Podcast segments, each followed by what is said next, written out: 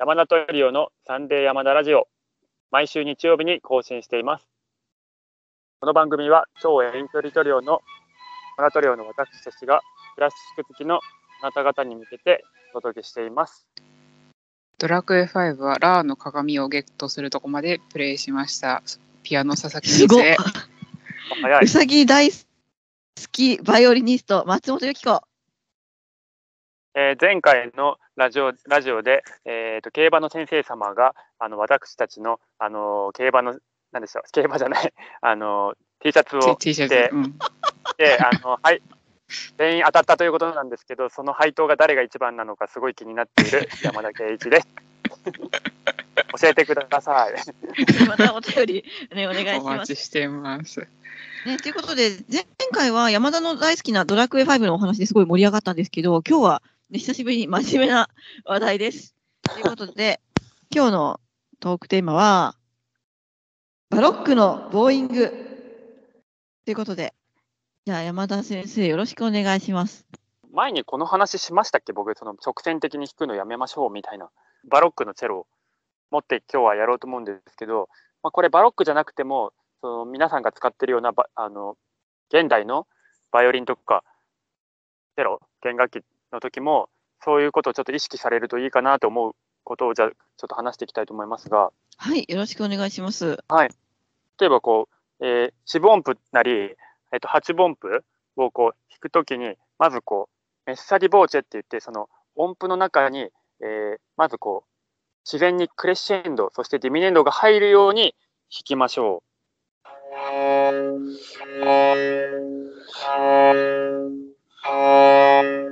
こんな感じですかね。直線的になってますね。こういうふうに弾かないことですね。っていううんことなんが、まあ、基本なんですけど、基本的には自然にこう鳴らすってことですね。まあ、ボーイングがこうダウン、ダウンでもアップでもこう、モダンだと、えっ、と、ダウンでこう、弓、同じ強さで弾くと音が減衰して、アップで弾くとく、要は音が増幅しやすいように弓ができてるんですけど、バロックは、えっ、と、真ん中の部分が膨らんでいるので、えー実際そのクレッシェンドディミネンドのようなニュアンスになるわけです。で、それプラス弓のスピードもちょっと変化をつけてやることで、先ほどのような音の形になります。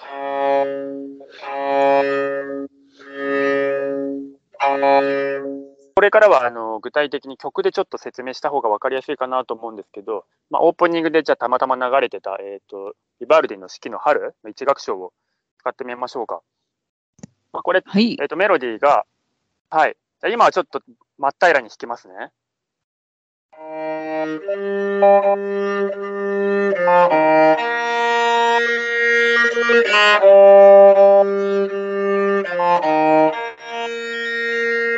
あ、今ちょっと分かりやすくゆっくり弾いたんですけど、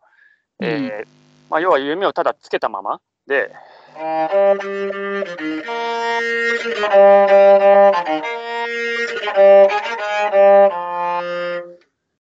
ょっとバロックで弾いてるから、あの、モダンっぽくはちょっと弾けないんです 自然けど、自然にねちょっとね。出ちゃったんですけど、えー、とまずお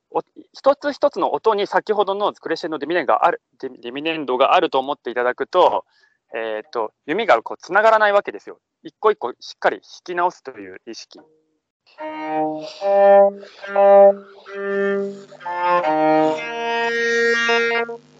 ていうふうにゆっくりすると弾ける弾くことができます。そして長い音符、あのーこの場合だと,、えー、と不転四分音符になりますかね。タンタタタンここで、えーしっかりメッサディボーチェ一拍半分しましょう。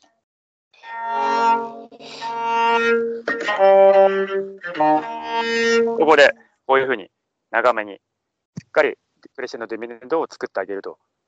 いうことです。であとは、えーっとまあ、一個一個こう分けて弾くっていうことをじゃあしましたと。した時にこの曲4分の4拍子なんですけどタンタンタンタタタンタンタンっていう最初の3つの音符は8分音符ですがこれの長さとか強さっていうのが同じにならないようにしていただきたいと思います。でこうやって弾くと拍感もないですし、まあ、要はバロック時代の音楽は1拍目とか、まあ、この場合3拍目に強拍が来るので強くっていうと語弊がありますねそこの音を大事に大事に弾くためにはまあ強く弾くっていうふうに考えるんですけど長さも変えてみましょう。タンタンタンっていう長さを要は1拍目のターンのところに持ってきます。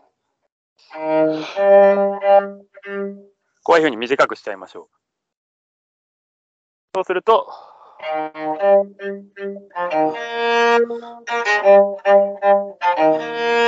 で、こんな感じで、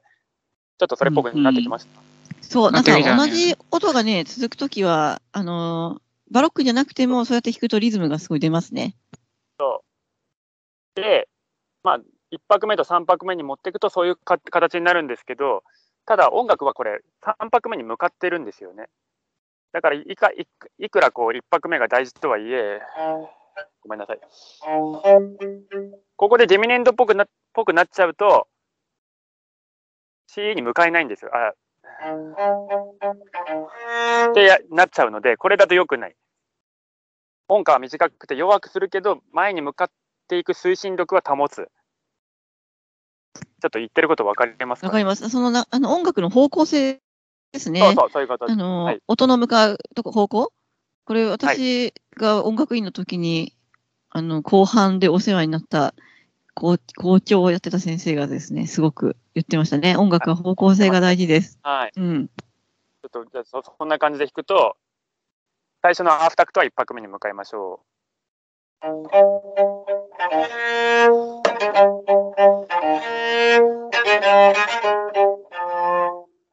こんな感じで弾けるといいんじゃないでしょうかってメロディーは。で、チェロは、えっ、と、四分音符で、ミミミですかね。っ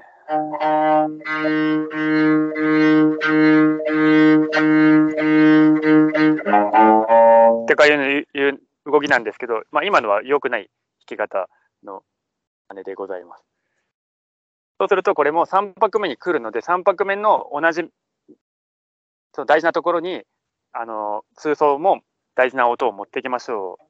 3、4、これですね。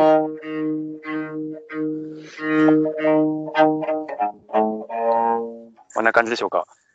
これはね、あの、やっぱりメロディーを歌うってことが大事ですね。その、そうです。えっと、そうバイオリンが、その、例えば、ピアノコンチェルトとかで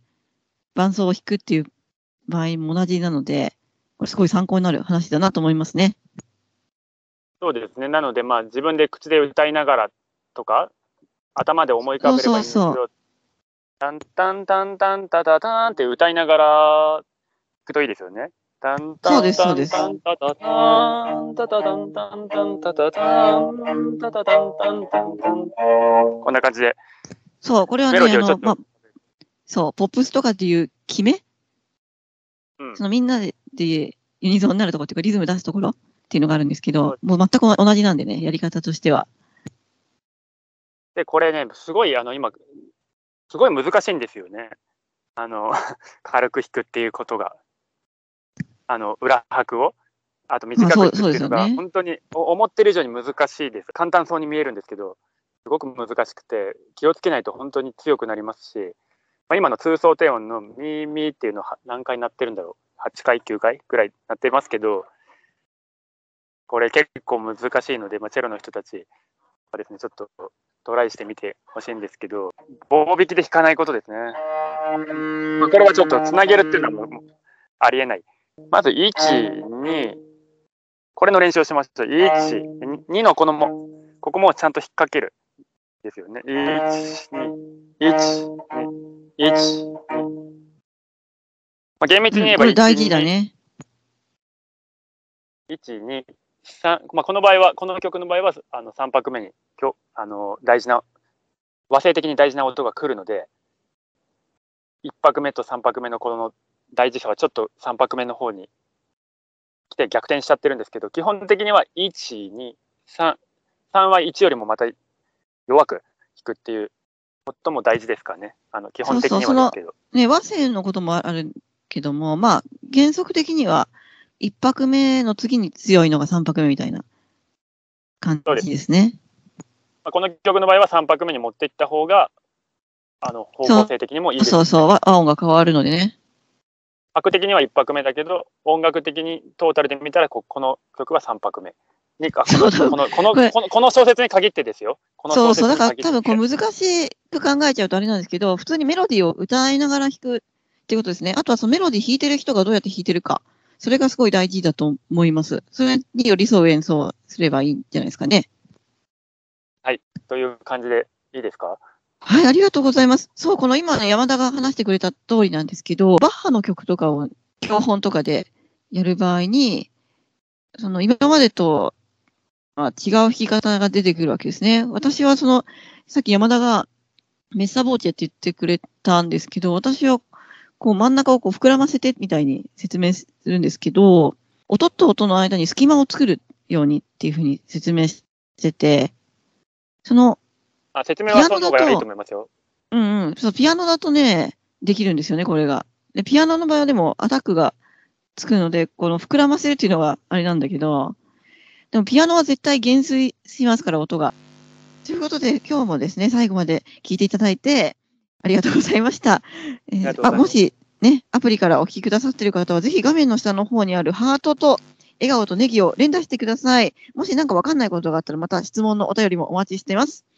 それでは、あなたに素敵な音楽との出会いがありますように、また来週お会いしましょう。ありがとうございました。ありがとうございましありた。がとうございました。